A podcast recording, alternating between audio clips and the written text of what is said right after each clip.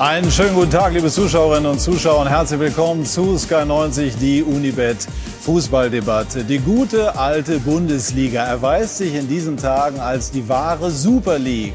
Mainz 05 beispielsweise schafft die Sensation und schlägt die großen Bayern. Der Kampf um die Champions League Qualifikation wird immer enger und am Tabellenende kommen die Dinge gerade so richtig in Bewegung. Spannung, Drama, Leidenschaft, das lieben die Fans an diesem Sport und das wollen sie sich auch nicht nehmen lassen. Das hat diese Woche sehr eindrucksvoll gezeigt. Das sind unsere Themen. Matchball vergeben. Hansi Flicks Bayern müssen die Meisterfeier verschieben, verlieren in Mainz mit 1 zu 2. Allerdings können Müller, Alaba und Co.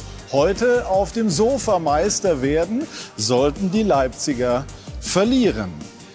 Die gescheiterte Revolution Realboss Florentino Perez hat als Anführer die er mit der Super League die Fußballwelt in einen Aufruhr versetzt, ist gescheitert und muss jetzt über neue Wege nachdenken, Superstars wie Mbappé zu finanzieren. Und der irre Abstiegskampf. Paul Dardai ist nicht auf dem Trainingsplatz, sondern in Quarantäne, muss zugucken, wie die Konkurrenz punktet. Bo Svensson mit Mainz und Friedhelm Funkel mit Köln fahren überraschende Siege ein. Die lustigen Mainzer gestern also als Partycrasher, Jubel auch in Köln. Ganz anders ist die Situation in Berlin und in Bremen. Wir werden nachher zuschalten. Friedhelm Funkel, Arne Friedrich und Frank Baumann also die Situation im Keller sehr ausführlich beleuchten. Und wir werden natürlich sprechen mit dieser Runde, die ich Ihnen jetzt vorstellen darf. Unser Sky-Experte Didier Hamann, Champions League-Sieger mit Liverpool, sagt, Hansi Flick ist in Bayern zum Teil zumindest in den Rücken gefallen.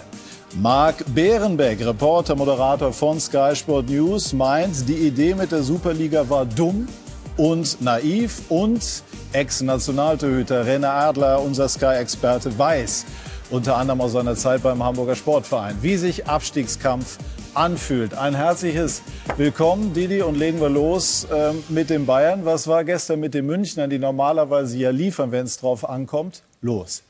Ja, also nach der äh, äh, Ankündigung von Hansi Flick, dass er zum Saisonende aufhören will, ist da, glaube ich, etwas die Luft raus. Also sie haben einen äh, gesunden Vorsprung. Sie können es heute packen auf der Couch, wie du gerade gesagt hast. Äh, die Punkte, die sie noch brauchen, werden sie holen. Aber ich glaube, dass da jeder jetzt äh, ja, schon halb im Urlaubs- oder im Europameisterschaftsmodus Ehrlich, ist. so hart? Ja, das ist klar, wenn du nach Mainz fährst, die, die kämpfen ums Überleben, haben einen riesen Lauf, spielen tollen Fußball.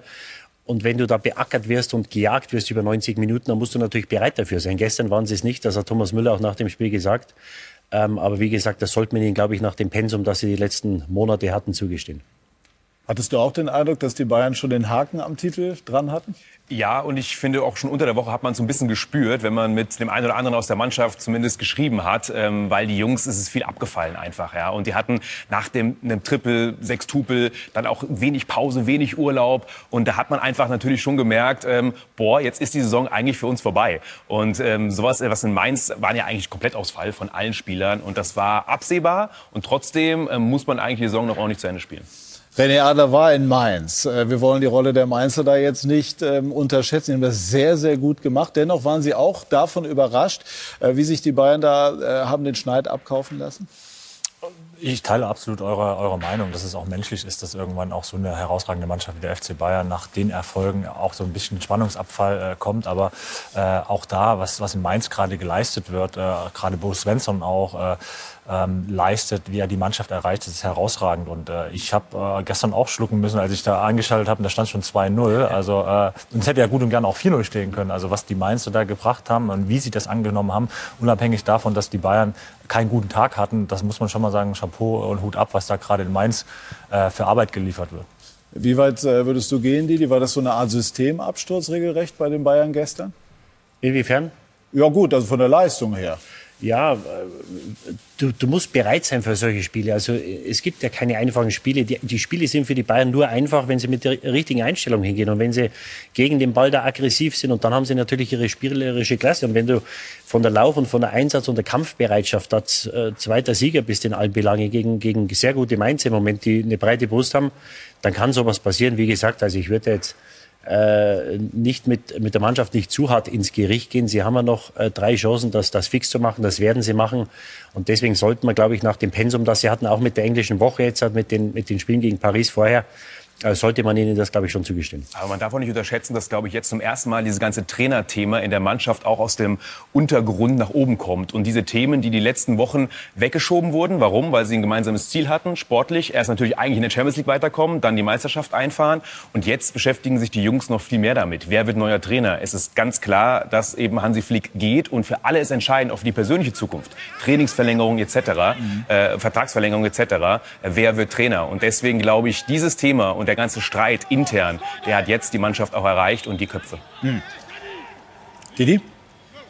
Ja, also was er, was er letzte Woche gemacht hat, also ich, ich, äh, ich, ich, ich hatte da kein Verständnis dafür. Und es ging ja schon, dieser, er hat eine gewisse Wagenburg-Mentalität geschaffen, die Mannschaft, das Trainerteam, die Fans hier, der Vorstand ähm, und, und gerade der Sportvorstand auf der anderen Seite. Und ähm, es ging ja los letztes Jahr, dass er da immer wieder öffentlich Transfer gefordert hatte oder hat, als er noch Interimstrainer war. Dann hat er oft, dann wurde eine Entscheidung getroffen mit Alaba, mit Boateng, da war er involviert. Ja, der Verein hat eine Entscheidung getroffen und seine Aussage war dann immer, Sie kennen meine Einstellung zu Boateng. Ja, das heißt, wenn du eine Entscheidung als Verein triffst, dann muss der Trainer. Er war involviert, aber es das heißt ja immer, er sei nicht so richtig involviert. Ja, er war involviert. Ich glaube, das wurde auch zum Teil falsch wiedergegeben. Ich hoffe, dass vom Verein irgendwann jemand das mal klarstellt. Das heißt, mit Boateng, das wusste er vor Wochen. Wenn man Upe Meccano holt, äh, dann kann man Boateng nicht verlängern. Das wusste er. Nichtsdestotrotz hat er sich immer wieder hingestellt und gesagt, naja, ihr kennt meine Meinung zu Boateng. Ja? Und seine Meinung ist da irrelevant, wenn der Verein eine Entscheidung getroffen hat. Dann hat er öffentlich, hatte die Verein, äh, die, die äh, Entscheidung des Vereins mitzutragen. Ja? Und da hat er diese Gräben zwischen, zwischen Vorstand und Mannschaft und Fans, hat er immer wieder befeuert. Ja? Und das ging dann so weit, dass er letzte Woche dann den Alleingang macht, der kurz vorher den Verein verständigt, dass er im Sommer aufhören will. Dann stellt er sich hin, äh, macht er wieder einen Alleingang, verkündet das der Mannschaft, verkündet das bei uns, setzt sich dann in die Pressekonferenz und dankt dem ganzen Verein nur dem Sportvorstand nicht. Der Sportvorstand Hasan Salihamidzic hat ihm vor 15 Monaten oder 18 Monaten die Chance gegeben, einen Kader zu trainieren, der es ihm ermöglicht hat, sechs Titel zu holen. Diese Möglichkeit hätte er bei keinem anderen Verein bekommen. Und du kannst sagen über den Hassan, was du willst. Du weißt es selber am besten, du hast ihn einige Male interviewt in seiner Anfangszeit, was er für Gegenwind bekam. Und er war immer wieder da und hat sich gestellt. Er ist nicht beim ersten Windstoß umgefallen. Und jetzt hast du eine Situation und, und äh, er hat natürlich auch Spieler geholt mit, mit Davis, mit Pavard, mit äh, Goretzka, ablösefrei, Nübel, Kuyassi, der als größtes Talent gibt. Er hat auch sehr, sehr gute Spieler geholt. Und du hast jetzt diese absurde Situation, dass du das erfolgreichste Jahr der Bayern hattest. Marc hat es gerade gesagt, sechs Titel, äh, fünf Spieler, glaube ich, in der Weltmannschaft, Weltfußballer, Welttrainer. Und du hast jetzt eine Situation, wo der Sportvorstand eine Petition gegen sich hat, die, glaube ich, knapp 100.000 oder schon über, über 100.000 Leute unterschrieben haben. Und das hat natürlich auch damit zu tun, äh, mit dem Verhalten des Trainers in den letzten Monaten. Ganz kurz zu, also zu Hasan Salihamidzic. Er ist nach meiner Wahrnehmung genauso wie als Spieler ein Kämpfer. Er arbeitet unglaublich viel. Ich glaube, er kennt den Markt auch richtig gut. Und ähm, so wie er als, als Spieler auch war, ist er auch nervenstark. Das darf man alles nicht unterschätzen. Es ist wahnsinnig schwer, das alles so auseinanderzuhalten. Und wir können das letztlich auch gar nicht final beurteilen. Aber es ist immer wichtig, die verschiedenen Seiten auch zu beleuchten. Die andere Seite ist natürlich, dass Hansi Flick bei den Bayern sportlich, da sind wir uns einig, herausragende Arbeit abgeliefert hat. Auch immer wichtig, Frage. das auch mit einzubauen. Marc, bitte. Ja, ganz kurz zu, zu Hansi Flick. Ähm, bin ich völlig bei dir, Didi. Das war ein großer strategischer Fehler von ihm letzte Woche. Er hat äh, letztendlich den letzten, der für ihn war, nämlich Karl-Heinz Rummenigge, verloren verloren. Und man merkt intern, dass auch Hassan Salihamidzic jetzt zum ersten Mal argumentieren kann, seht ihr, so lieb ist der Hansi gar nicht. Ja? Und so abgestimmt agiert er nicht.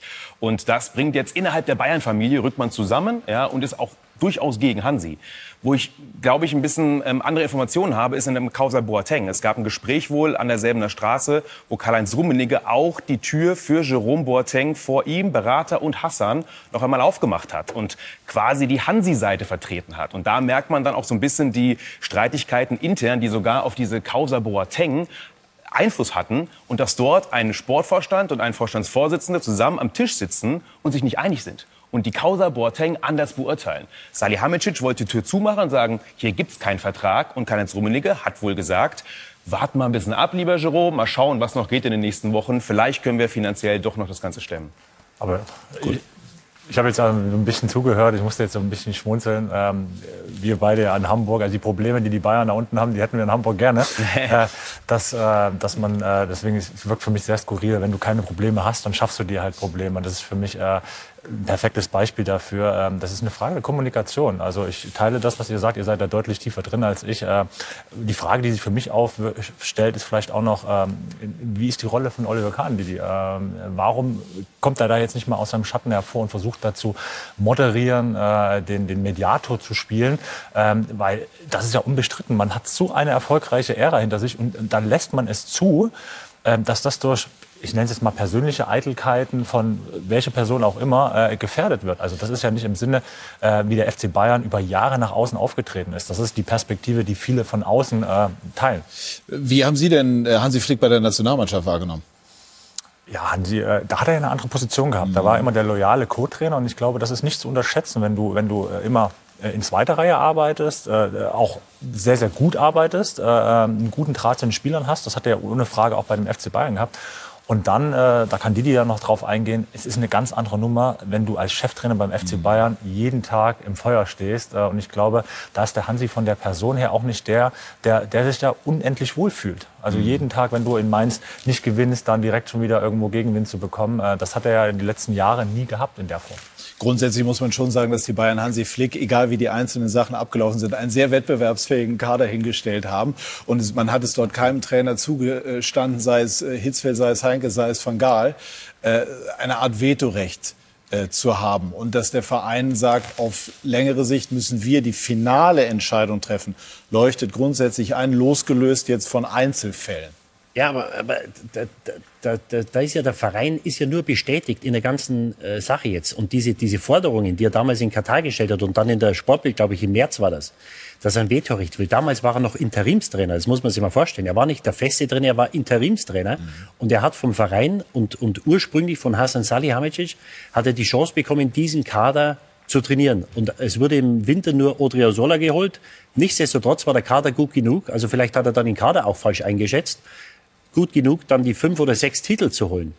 Ja, und wenn du natürlich ähm, äh, als, als Trainer diese, diese Sachen forderst, machst du dich ein Stück weit angreifbar, musst natürlich wissen, ähm, dass der Verein am längeren Hebel sitzt. Und wenn du jetzt im Sommer, wo er wieder Spieler gefordert hat oder gesagt hat, er war auch bei den anderen, also es ist nicht so, dass der zum Training kommt und äh, der Hassan sagt zu ihm, Hansi übrigens, das ist der Bunasar, wir haben einen neuen Spieler verpflichtet. Also der wird da schon konsultiert, aber die finale Entscheidung muss natürlich der Verein treffen. Stell dir mal vor, der hätte im Sommer zwei oder drei Spieler gekommen, die er haben wollte. Und du hättest jetzt die Situation. Also das, was der Verein macht, ja. wurde ja von ihm nur bestätigt, was letzte Woche passiert ist, weil unabhängig vom DFB, ich glaube, wir hatten alle oder viele das Gefühl in den letzten Monaten, dass er mit den Bayern irgendwo durch ist oder abgeschlossen hat. Ja, und das bestätigt ja nur die, die Bayern, dass du sagst, nee, nee, das letzte Wort, das haben wir. Aber das ist ja gerade, das ist ja gerade auch der Grund, warum der FC Bayern so dasteht, wie er dasteht, äh, dass wir ihn immer loben, wie, wie, wie gut er wirtschaftlich aufgestellt ist, wie, wie gesund vor allem im Vergleich zu Vereinen wie Real Madrid. Und das sind ja, wir sind mitten in einer weltweiten Pandemie, dann kann man halt nicht einfach Entscheidungen treffen, kann man nicht alles haben wollen, da muss man abwägen. Wen nee, kann genau. ich Absolut. Nehmen, nehmen wir Alaba als Beispiel. Die Bayern entscheiden sich äh, aufgrund seiner Gehaltsforderung, das nicht zu machen. Real Madrid, äh, nach Aussage von Herrn Perez, glaube ich, mit 900 Millionen Euro verschuldet, macht das dann. Also das sind dann unterschiedliche Ansätze und da kann man letztlich den Ansatz der Bayern äh, gut finden. Ich möchte gerne nach vorne blicken. Wie geht das denn jetzt weiter? Es sind jetzt 14 Tage Zeit, um die Dinge zu klären. Die Bosse haben das äh, sicherlich äh, nicht amüsiert aufgenommen, wie ich auch gehört habe. Was vergangene Woche passiert, ist gut für uns, aber bei Bayern natürlich ja. äh, mit Fragezeichen versehen. Was passiert jetzt? Noch einen ganz kurzen Satz zu, zu Hansi Flick. Ich finde schon, dass Transfers Kompromisse sind. Und letztendlich hat äh, Hansi Flick sehr viele Vorschläge gemacht, äh, hat ein Fable für deutsche Spieler und hat kaum seiner Vorschläge welche umgesetzt bekommen. Und ein Vorschlag schon, war Götze. Hättest du das gemacht? Kann man machen, ist natürlich der mediale äh, Aufriss schwierig, aber natürlich kann man über Benjamin Henrys diskutieren, ist ein Bayern-Spieler oder nicht. Aber ein Odriozola ist es nicht, ein Bunassar ist es definitiv nicht ähm, und letztendlich ein Bunassar, glaube ich, da ein schlechtes Beispiel gewesen, den hat wirklich kaum einer vorher intensiv gescoutet. Der ist den Bayern so zugefallen, wenn man schnell noch einen Rechtsverteidiger braucht und da hat man definitiv einen Transferflop gelandet.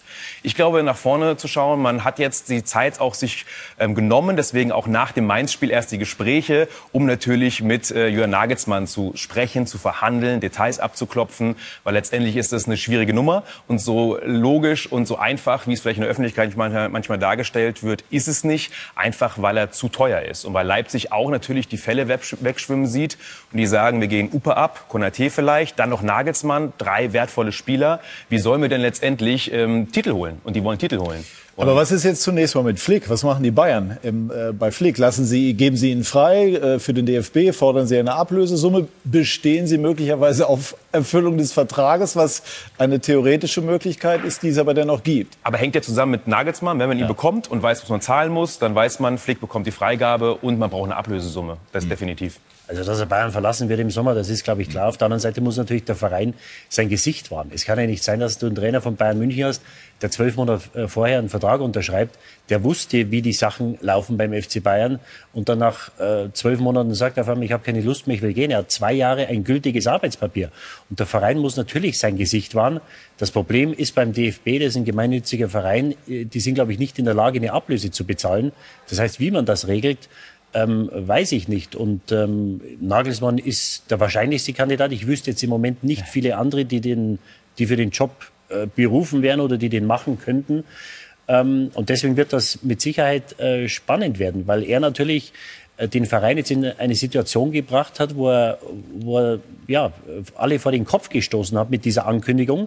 Man wollte sich am Morgen zusammensetzen, mal gesagt, wir spielen jetzt die englische Woche und dann finden wir eine Lösung und dann rauszugehen, bevor irgendetwas geklärt ist, weil er wieder der Mannschaft zuerst sagen wollte, dass er geht, das hat er, hätte er auch nächste Woche machen können und die Mannschaft über den Verein gestellt hat. Aber er scheint vergessen zu haben, dass der Verein die Spieler und auch sein Gehalt bezahlt. Ja, und deswegen wird das jetzt mit Sicherheit eine, eine sehr verzwickte Situation. Dass er nächstes Jahr noch da ist, halte ich für ausgeschlossen.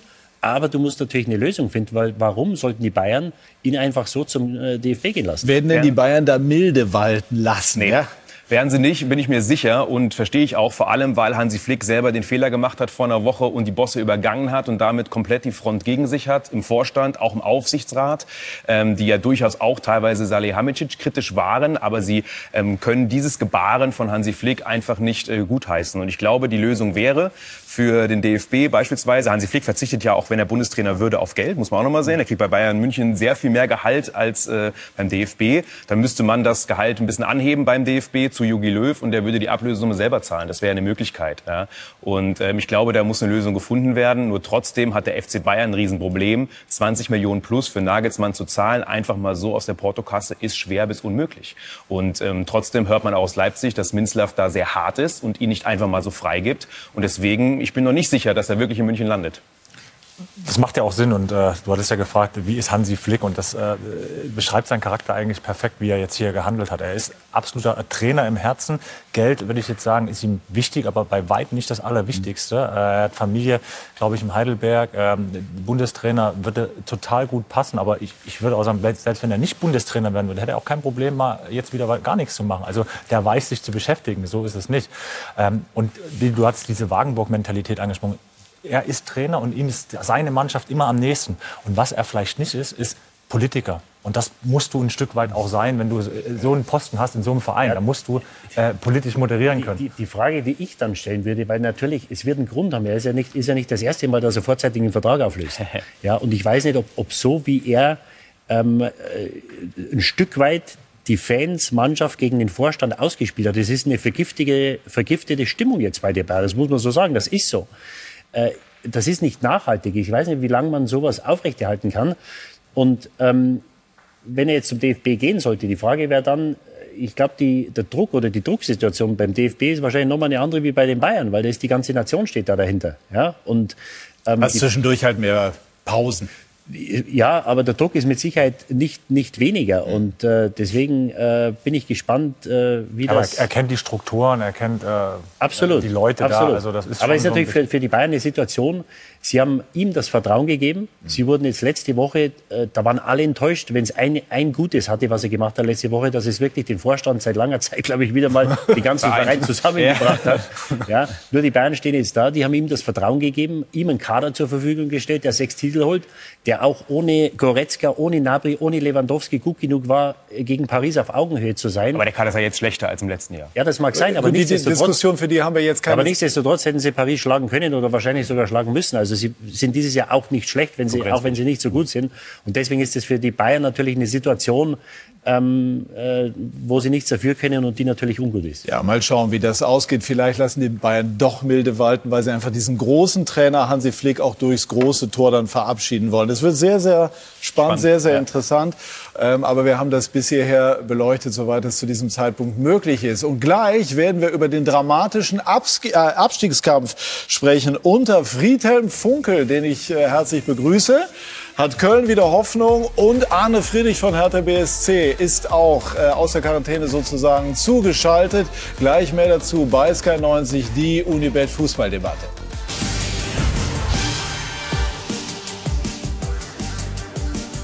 Wir sind zurück bei SK90, die Unibet Fußballdebatte und sprechen über den immer enger werdenden Abstiegskampf. Köln hat gewonnen. Mainz hat gewonnen. Bielefeld spielt heute, hat vergangene Woche auch wieder äh, gepunktet. Und Hertha BSC muss Corona-bedingt zusehen. Wir haben uns Verstärkung für diesen Part geholt aus jeweils berufenem Munde. Und zwar Friedhelm Funkel, Interimstrainer beim ersten FC Köln oder Trainer bis Saisonende vorläufig. Und Arne Friedrich, Sportdirektor von Hertha BSC. Friedhelm, werden Sie mit jedem Sieg noch jünger? nee, ich, ich habe das Gefühl, dass ich, dass ich äh, seitdem ich wieder arbeite, älter werde, weil äh, die Belastung ist äh, schon sehr, sehr groß und wenn du wirklich von 0 auf 100 äh, startest, direkt auch mit einer englischen Woche, dann, ist das, dann ist das schon mega anstrengend. Aber die Erfolge, die tun natürlich gut. die letzten zwei Spiele, die wir erfolgreich gestaltet haben, wo wir auch gut gespielt haben, die tun gut und geben uns halt die Hoffnung, auch am, 24, äh, am 34. Spieltag noch äh, äh, die Möglichkeit zu haben, in der Liga zu bleiben. Arne Friedrich ist auch bei uns. Arne, sind Sie jetzt im Spinning schon titelreif? Nein, ich habe äh, kein, kein Fahrrad zu Hause. Ich äh, mache da nicht mit mit der Mannschaft. Und äh, wie gesagt, die Spieler haben auch nicht nur Spinningräder, sondern auch Laufbänder. Also es gibt ein bisschen Abwechslung.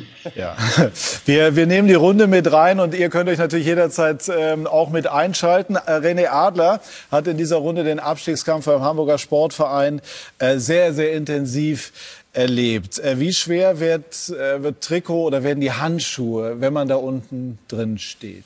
Ja, Abstiegskampf ist, äh, wie sagt man so schön, auch äh, ganz, ganz stark Kopfsache. Das ist klar. Vor allen Dingen, ähm, wenn, wenn du auch eine Mannschaft hast, äh, gehen wir auf Arne ein, die ja auch mit ganz anderen Anforderungen oder beziehungsweise ganz anderen Ambitionen auch zusammengestellt worden ist und ganz andere Gelder da investiert worden. Und dann hast du Mannschaften unten wie Mainz, die relativ lange da schon drin sind. Bielefeld, die, glaube ich, von Sekunde eins wussten, ähm, wo sie sich befinden und worum es geht. Deswegen ist das schon eine absolute Herausforderung. Und dann auch noch Quarantäne on top. Also Hut ab, wie die, wie die Berliner Arne, wie ihr das äh, handhabt, wie positiv ihr bleibt. Ähm, denn das ist echt äh, ein Brett, was ihr gerade da auch verkraften müsst. Arne, wie hart ist es denn jetzt im Moment bei aller Zuversicht, die Hertha versucht, richtigerweise auszustrahlen, zuzugucken, wenn die Konkurrenz punktet? Also ich vertrete den Standpunkt, mich auf die Dinge zu konzentrieren, die ich beeinflussen kann. Und ähm, die anderen Spiele können wir nicht beeinflussen. Natürlich haben die anderen Gegner sehr, sehr gut gespielt, auch gepunktet. Ähm, das muss man einfach respektieren. Und jetzt liegt es halt an uns. Wir haben es in der Hand, wenn wir aus der Quarantäne kommen, die sicherlich nicht angenehm ist, haben wir die Möglichkeit, äh, unsere Punkte zu machen. Und äh, daran werden wir gemessen. Wie kann man denn sozusagen auf digitalem Wege trotzdem Team Spirit noch weiter entwickeln, so eine jetzt erst recht Mentalität? Ja, wir haben uns sehr viele Gedanken gemacht. Natürlich gibt es die Möglichkeit, über ähm, digitale Medien eben auch zusammenzukommen. Die Jungs trainieren zusammen, haben Live-Training zusammen und äh, darüber hinaus ähm, haben wir uns das eine oder andere ausgedacht. Und den Jungs geht's gut, den ähm, Erkrankten oder die erkrankt waren, geht's wesentlich besser. Ähm, das freut uns natürlich sehr und das ist die Hauptsache bei all dem, äh, was uns gerade natürlich auch hier, hier angeht. Also ich kann nur sagen, was, was in unserer Hand liegt, ähm, beeinflussen wir. Wir trainieren sehr gut und dann ist es für uns alle natürlich die große Frage, wo stehen wir nach zwei Wochen nicht auf dem Trainingsplatz? Ähm, es ist schon was anderes, äh, ob man auf dem Laufband läuft oder, oder Stabi-Übungen macht oder auf dem Platz. Aber ich habe es schon vor, vor ein paar Tagen gesagt, wir nehmen die Situation an, wir hadern nicht. Wir werden das Beste daraus machen und ich bin davon überzeugt, dass wir auch richtig gute Spiele spielen werden. Wir haben einen großen und breiten Kader und am Ende liegt es komplett an uns. Wir haben uns selber tabellarisch in diese Situation gebracht. Das heißt, ähm, da gibt es eh kein Jammern. Da sind wir selber schuld und jetzt können wir allen zeigen, dass wir, dass wir besser sind, als es die Tabelle aussagt. Und ich hoffe auch, dass die Spieler, und diesen Eindruck habe ich, dass dann jetzt erst recht Effekt entsteht, denn gerade ähm, bei der wirklich starken Konkurrenz unten ähm, sind wir jetzt gefragt. Die, die wen erwischt ist. Ja, ich glaube, dass die Berliner, die haben ja alles Mannschaften, die um sie herum sind. Das kann Fluch und Segen zugleich sein, weil du natürlich, wenn du verlierst gegen die, dann haben die drei mehr. Äh, also ich glaube, dass sie genug Qualität haben, da rauszukommen. Natürlich ist das jetzt eine andere Situation, wenn sie wieder rauskommen aus der Quarantäne dann müssen sie, das ist nochmal eine andere psychologische Belastung, aber wir haben natürlich auch kaum Erfahrungswerte. Nur die Sandhausen haben letzte Woche nach drei Tagen Training gegen unseren geliebten HSV gespielt und hatten in der ersten Halbzeit 14 zu 2 Torschüsse ja, und waren 2-0 vorn. Also es geht und ähm, also ich glaube, dass die Berliner rauskommen und äh, ja, dem Friedhelm wünsche ich es natürlich auch. Ja, Friedhelm Funke, wie haben Sie denn die Kölner wieder belebt? Ja, ich glaube, dass äh, ähm, das äh, vor allen Dingen äh, durch viele äh, Gespräche gelungen ist. Äh, wenn du eine Mannschaft übernimmst, äh, die neun Spiele nicht, nicht gewonnen hat in Folge, dann ist die Arbeit auf dem Trainingsplatz nicht ganz so wichtig, vor allen Dingen, weil wir eine englische Woche gehabt haben und gar nicht so viel auf dem Trainingsplatz waren. Und ich habe versucht, den Spielern in, in vielen Gesprächen ein Stück weit äh, Selbstvertrauen zurückzugeben, also sie an ihre Stärken zu erinnern.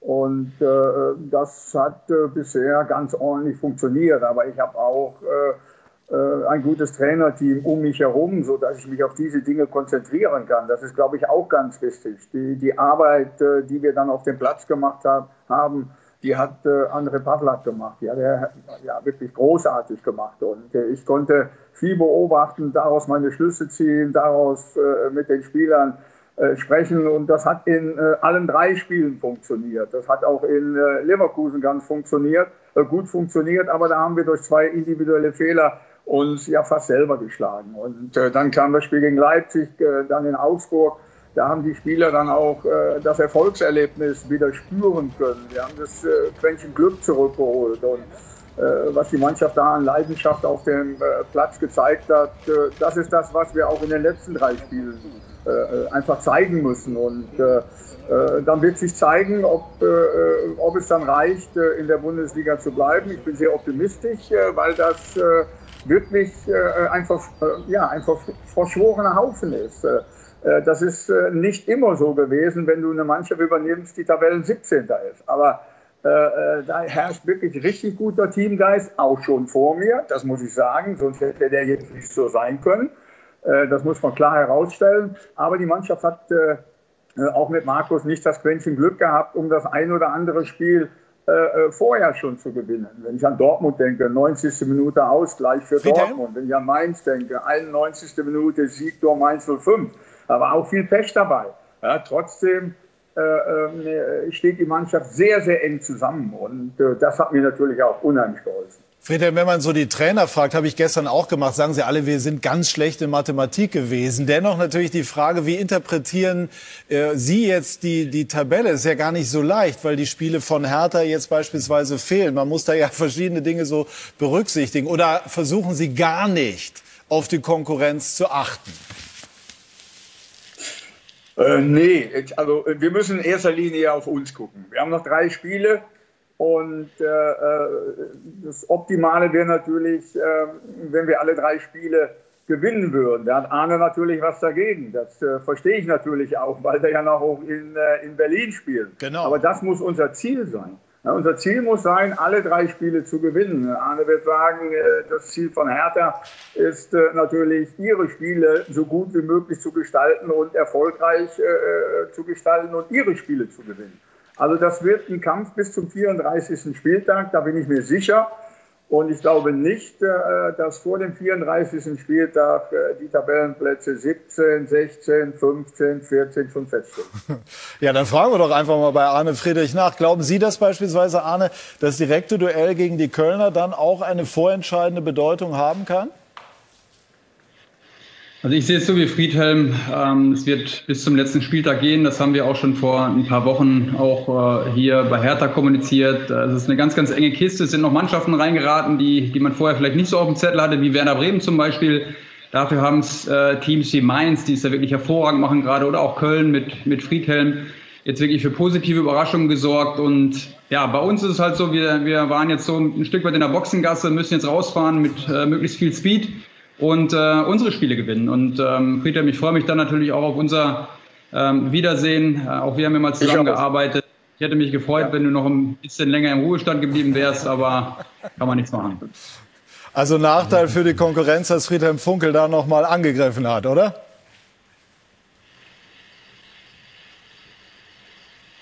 Ging eigentlich an die, die Frage war nicht jetzt? Ja, ja, ja, war mit einem Augenzwinkern versehen. Ja, natürlich, sonst hätte ich es nicht gesagt. Wie interpretierst du, Marc, die Lage? Und man sagt ja immer, und das scheint sich auch in dieser Saison zu bewahrheiten, dass eine Mannschaft mindestens noch reinrutscht, die wie Werder vermeintlich schon in Sicherheit war. Oder auch der FC Augsburg, finde ich ganz spannend, ja. was da passiert. Jetzt auch gerade mit Heiko Herrlich. Nämlich, wenn man ähm, aus der Mannschaft äh, da ein bisschen reinhorcht, dann merkt man, dass es schon Strömungen gibt gegen Herrlich. Und ähm, ich glaube, da ist jetzt langsam dieser Punkt erreicht, in dem man vielleicht die Reißleine ziehen muss. Ganz so einfach ist es aber eben nicht beim FC, beim FC Augsburg.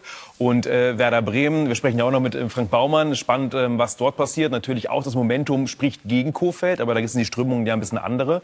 Aber deswegen glaube ich, dass auch diese Teams jetzt einfach momentan momentan einen psychologischen Nachteil haben. Und ähm, bin gespannt, gerade wie der FCA sich versucht, da hinten rauszuholen. René, kann man sich, wenn man da unten drin steckt, äh, wenn man gerade beim HSV auch erlebt, was, was einfach auch die Fans erwarten, was dann doch auch für ein Druck da ist, davon frei machen, wie die Konkurrenz spielt, oder guckt man doch immer drauf? Ja, man kann es versuchen, zumindest. Also äh, das hat der Arne auch gesagt. Also äh, man kann sich was vornehmen und kann das auch versuchen umzusetzen. Das ist dann auch sogenanntes mentales Training permanent. Aber du kriegst natürlich mit. Also selbst wenn du keine Zeitung lesen willst, äh, du wirst zumindest in Hamburg immer wieder darauf angesprochen, ob du jetzt Brötchen holst beim Bäcker. Wenn du verloren hast, dann kriegst du es auf dieses Brötchen geschmiert. Das ist ganz klar.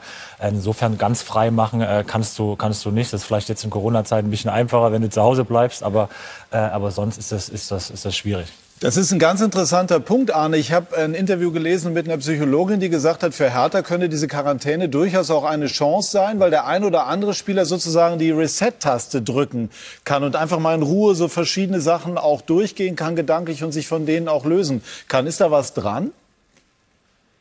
Ja, dann hoffe ich, dass wir viele Reset-Tasten gedrückt haben. ähm, klar, jetzt gibt es natürlich viele Menschen, die äh, unterschiedliche Meinungen haben. Ähm, das ist auch alles in Ordnung. Und das äh, Positive gerade an der Quarantäne ist, ich kann nicht zum Bäcker. Das heißt, ich weiß nicht, was die Leute erzählen. Ähm, ich habe es eingangs schon gesagt. Wir kontrollieren oder wir versuchen uns auf die Dinge zu konzentrieren, die wir kontrollieren können. Das ist Training. Das ist natürlich auch der Zusammenhalt im Team. Und ähm, ich würde lügen, wenn ich, nicht, wenn ich sagen würde, dass ich nicht auf die anderen Ergebnisse schaue. Aber ähm, nach, dem, nach dem Endergebnis ähm, kommt dann der nächste Gedanke wieder, was können wir tun? Und ich glaube, damit äh, fahren wir ganz gut. Und am Ende, wir können alle viel, viel reden. Wir müssen ähm, Ergebnisse liefern, auf dem Platz liefern. Wir müssen natürlich auch ein Stück weit Demut äh, an den Tag legen, denn äh, wir haben uns selber in so eine wirklich schwierige Situation gebracht und äh, das kommt dann ja am Ende auch irgendwo her. Und deswegen, wir müssen jetzt die die Ärmel hochkrempeln, Vollgas geben, zusammenstehen und dann bin ich mir sehr sicher und da bin ich dann äh, Didis Meinung, dass wir das dann auch schaffen werden. Ja, für die, für die Berliner ist es natürlich gefühlt, weil in den letzten 10, 14 Tagen war jedes Ergebnis war gegen die Berliner, dass die Bielefelder Schalke schlagen, jetzt äh, Friedhelm kommt, schlägt Leipzig, äh, gewinnt in Augsburg. Äh, das eine Gute, was, das, was die Situation natürlich für die Berliner hat, ist, dass sie wissen, was sie zu tun haben. Ja, das heißt, wenn sie wieder anfangen zu spielen, sie wissen jetzt, Bielefelder spielen heute nochmal. Das heißt, sie wissen, wo sie stehen und sie wissen, wie viele Punkte sie in den nächsten drei oder vier Spielen holen sollten oder holen müssen, um dann das Ziel zu erreichen, das sie alle vor Augen haben. Und äh, wie gesagt, aber sie müssen natürlich schauen, dass sie in den, im ersten oder in den ersten beiden Spielen punkten oder am besten dreifach punkten, dass der, der Druck nicht noch größer wird und der Abstand zum 15, 16 vielleicht dann so groß ist, dass du sagst, jetzt ist es aussichtslos. Arne, Sie haben eben ähm, angesprochen die, die gesundheitliche Situation. Wie geht es dem Trainer, der ja auch erkrankt war? Ist der topfit? Ja, ihm geht es wesentlich besser. Er hat äh, ein bisschen Geschmack verloren, was ja auch üblich ist bei Corona, aber ansonsten geht es ihm sehr gut. Also wir telefonieren eigentlich täglich und das auch über, über Kamera, also über FaceTime. Und ähm, ja, also es geht ihm definitiv nicht schlecht und das freut mich sehr. Und äh, Friedhelm Funkel, abschließende Frage. Wenn Sie mit den Kölnern die Klasse halten sollten, wären Sie dann so auf den Geschmack gekommen, dass Sie noch ein Jährchen dort dranhängen? Nein. Definitiv? Definitiv ein ganzes Jahr, ein ganzes Jahr eine Mannschaft zu betreuen, ähm, das, äh, das traue ich mir auch nicht mehr zu. Äh, die Anstrengungen äh, werden von Jahr zu Jahr größer und ähm, auch wenn Sie mir eben ein Kompliment gemacht haben, dass ich möglicherweise relativ jung bin oder aussehe, bin ich doch realistisch genug, das so einzuschätzen, also nach dem letzten Spiel gegen äh, Schalke oder einer möglichen Relegation, die man ja auch nicht ausschließen kann und die ich auch nicht ausschließen will, ist für mich wieder Schluss. Klare Worte. Ich sage Dankeschön an Friedhelm Funkel, younger than ever und an Arne Friedrich. Vielen herzlichen Dank. Wir drücken allen die Daumen und, und äh, machen das letztlich für alle Teams, die da unten drin sind. Abstiegskampf ist furchtbar und alle hoffen irgendwie da rauszukommen. Äh, auf alle Fälle hoffen wir da auf eine, auf eine faire und, und auf einen äh, spannenden Abstiegskampf. Gleich sprechen wir mit Frank Baumann über die sich zuspitzende Situation bei Werder Bremen. Die Bremer haben jetzt siebenmal in Folge verloren. Das wirft natürlich Fragen auf und die werden wir auch gleich mit dem Manager von Werder Bremen besprechen. Bei Sky 90 die Unibet Fußballdebatte.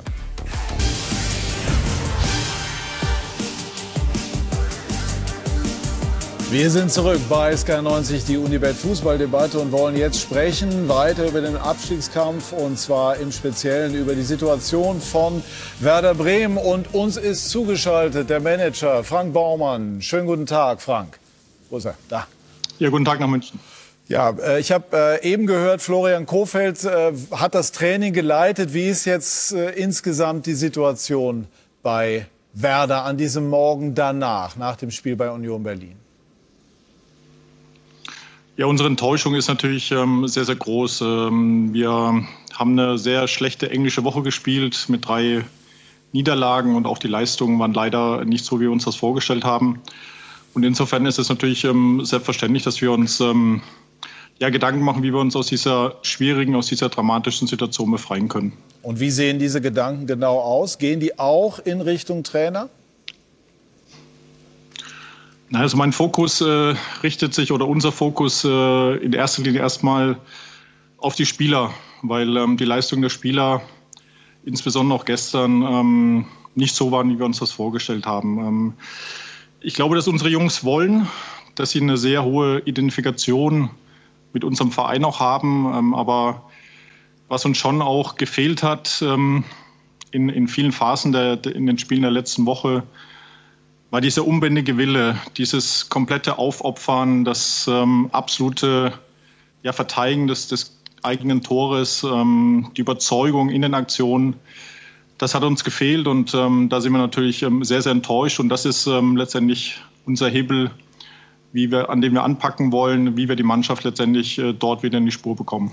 Florian Kofeld, ich nehme die Runde mal mit rein. Frank Baumann hat ähm, bei Werder über, über viele Jahre jetzt bewiesen, äh, nicht nur als Trainer der, der Profis, dass er ein sehr äh, guter Trainer ist, dass er eine gute Ausstrahlung hat, dass er sich total mit Werder identifiziert. Dennoch kann ja ein Punkt erreicht sein, auch nach dem letzten Jahr, wo man auch schon Abstiegskampf hatte, an dem man als Club irgendwann sagt, wir müssen jetzt einen Impuls setzen, einfach weil uns keine andere Wahl bleibt. Wie schätzen Sie das ein, René?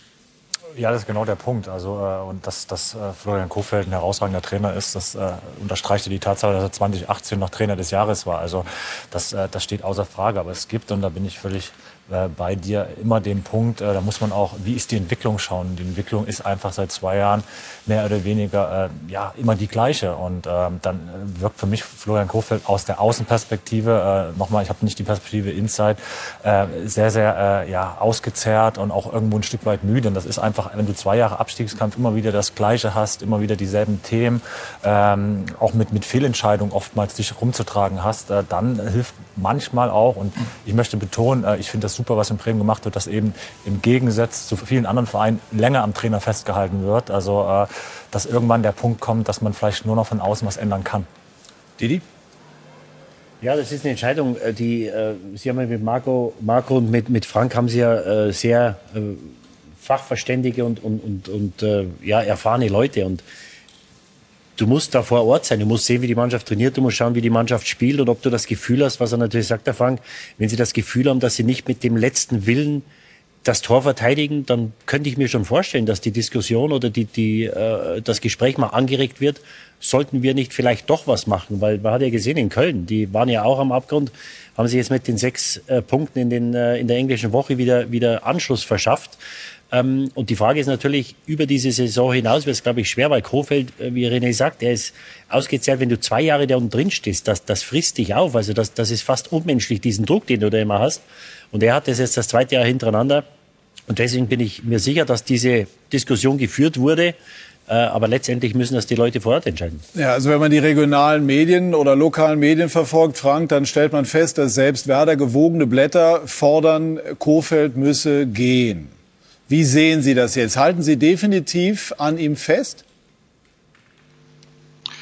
Es ist so, dass wir letztes Jahr eine ähnliche Situation hatten, wo wir sogar eine deutlich dramatische Situation ähm, hatten ähm, in der Tabelle und ähm, wir sind objektiv betrachtet, stehen wir jetzt besser da ähm, als letzte Trotz Saison. Dazu kommt noch, dass wir vom ersten Spieltag an wussten, dass wir die Saison um den Klassenhalt ähm, kämpfen müssen. Und ähm, wir haben uns äh, zwischenzeitlich ähm, auf einem sehr, sehr guten Weg befunden, hatten nach 24 Spieltagen 30 ähm, Punkte, hatten dort einen gewissen Abstand. Aber man muss natürlich auch festhalten, dass jetzt der Trend ähm, absolut negativ in den letzten Wochen war. Und wenn man ähm, merkt, äh, sieben Spiele in Folge verliert, dann kann man äh, nicht einfach zur Tagesordnung übergehen.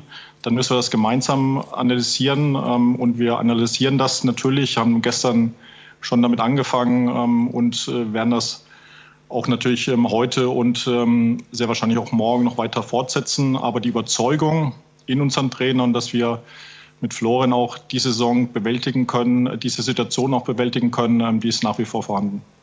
Er hat gestern etwas gesagt, äh, was hat aufhorchen lassen. Ähm, also im Sinne von, ich ähm, möchte weiter kämpfen. Ich glaube, ich bin auch der Richtige. Wenn jemand das Gefühl hat, dass es mit einer anderen Person besser geht, dann soll man mir das mitteilen. Denn, und das sagt viel auch über seinen Charakter aus, denn das meint er exakt so, nichts ist wichtiger als Werder Bremen. Aber ich kann für mich ausschließen, dass ich weglaufe. Marc, wie hast du das interpretiert? Ja, dass er sich kämpferisch gibt und dass er weitermachen möchte. Ähm, und deswegen, man hört ja auch aus Bremen, ähm, dass das Vertrauen, und wir hören ja auch Frank Baumann, da ist. Trotzdem, die Frage ist, braucht die Mannschaft einen neuen Impuls? Ja, nein. Weil es hat in mhm. Mainz geklappt, es hat in Köln geklappt. Und ist man zu tief drin im Sumpf, weil das ist eine Niederlagenserie, da kommt man ganz, ganz schwierig raus, gerade in so einem Endspurt ähm, einer Saison. Und trotzdem, ich bin bei Didi über die Saison hinaus, gemeinsam mit Florian Kohfeldt, nochmal einen Neuanfang. Hat man im letzten Sommer schon gehabt. Kann ich mir nur schwer vorstellen. Und dann ist die Frage, ob nicht jetzt im Endspurt der richtige Zeitpunkt ist, die Reißleine zu ziehen. Und, und es ist natürlich, ja, letztes Jahr hat er mal, ähm, äh, gibt es ein Zitat von ihm, wo er sagte, da standen sie ja noch, wie Frank richtig sagt, da standen sie ja noch schlechter. Da hat er, hat er gesagt, ich weiß, dass es keinen besseren gibt wie mich. Ja, kann sich vielleicht mhm. erinnern. Ja. Ich bin überzeugt davon, dass es keinen besseren gibt wie mich. Und da hört sich das natürlich schon etwas anders an, weil natürlich der Glaube in so einer Situation, mhm. wie es Friedhelm gerade gesagt hat, der ist natürlich das A und O. Wenn der Trainer dann nicht mehr daran glaubt, dass er der Richtige ist oder dass er die Mannschaft da rausholen kann, dann wird es auch nicht passieren.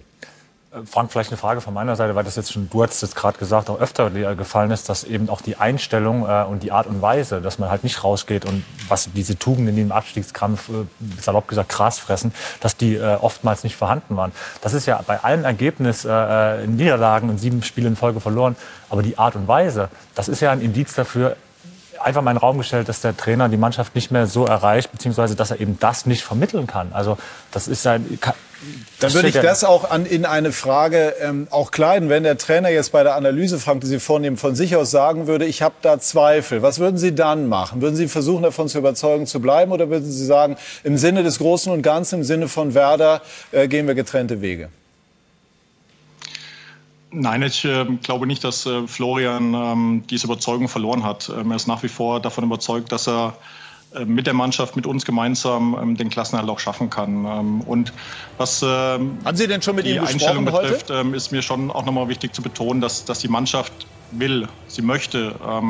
nur es ist einfach so, dass aufgrund der Niederlagen, die wir jetzt einfach in den letzten Wochen auch zu verzeichnen hatten, ein Stück weit auch das, das, das Selbstvertrauen fehlt und dann gibt es eben auch ähm, Momente, Situationen in Spielen, wo man dann eher zurückweicht. Und äh, das, was wir fordern von der Mannschaft, ist letztendlich, dass sie konsequent, ähm, mutig ähm, auftritt und ähm, sich eben auch wehrt. Und da sind wir in vielen Punkten einfach zu lieb, zu brav. Aber das hat einfach auch damit zu tun, dass die Jungs sich Gedanken machen. Das geht nicht spurlos an den mhm. Spielern auch vorbei, weil sie sich eben auch sehr, sehr mit diesem Verein, mit dieser Situation und auch mit dem Trainer identifizieren. Das Verhältnis zwischen Mannschaft und Trainer ist absolut in Ordnung. Und ähm, Florian lebt jeden Tag mit jeder Pore seines Körpers diese Emotion, diese Galligkeit ähm, vor.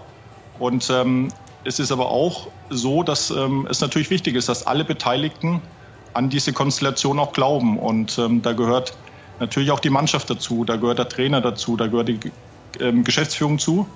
Und diese Zeit wollen wir uns jetzt eben nehmen, da ein besseres Gefühl zu bekommen, weil ja, wir vor der englischen Woche ähm, die Überzeugung hatten, dass wir ähm, das, das zu 100 Prozent auch, auch schaffen werden. Wenn ich einmal dazwischen gehen darf, Frank, was, was heißt das?